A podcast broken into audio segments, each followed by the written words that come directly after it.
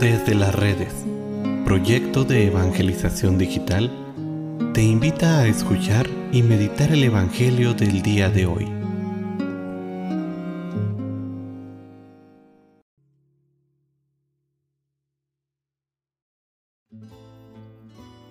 El día de hoy, sábado 9 de julio, escuchemos con atención el Santo Evangelio según San Mateo.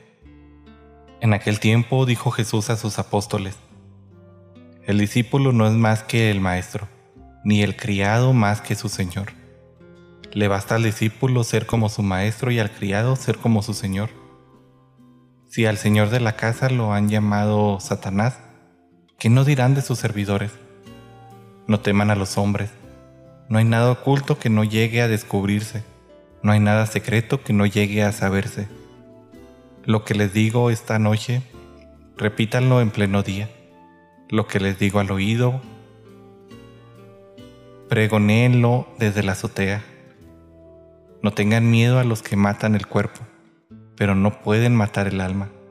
Teman más bien a quien puede arrojar al lugar del castigo el alma y el cuerpo. ¿No es verdad que se venden dos pajarillos por una moneda? Sin embargo, ninguno solo de ellos cae por tierra si no lo permite el Padre. En cuanto a ustedes, hasta los cabellos de su cabeza están contados. Por lo tanto, no tengan miedo, porque ustedes valen mucho más que todos los pajarillos del mundo. A quien me reconozca delante de los hombres, yo también lo reconoceré delante de mi Padre, que está en los cielos. Pero al que me niegue delante de los hombres, yo también lo negaré ante mi Padre que está en los cielos. Palabra del Señor. Hermanos, es muy común hoy en día encontrarnos en reuniones de todo tipo en las que buscamos agradar y quedar bien con los jefes, con los amigos, con los conocidos, muchas veces a costa de negar nuestra propia fe. Salen con frecuencia temas en los que se niega la existencia real de Jesús en la Eucaristía, en los que se niega el primado del Papa, hasta algunos temas morales relacionados con el Evangelio, como pueden ser el aborto, la eutanasia, entre otros muchos. Es triste ver que personas que se dicen cristianos en estos momentos por quedar bien con quienes están ahí, toman posturas que ofenden al Señor y degradan con ello nuestra vida cristiana.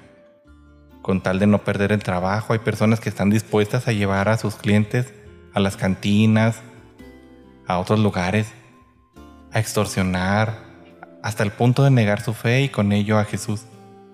Hermanos, no debemos de tener miedo, como lo dice hoy Jesús, a los que matan el cuerpo, pero no pueden matar el alma. Más bien hay que tener miedo a aquellos que pueden arrojarnos al lugar del castigo, el alma y el cuerpo. Nuestro verdadero enemigo es Satanás. Cuando nosotros no respondemos en un tono y sentido evangélico a quienes le seguimos el juego, no es a nuestros amigos, es al demonio.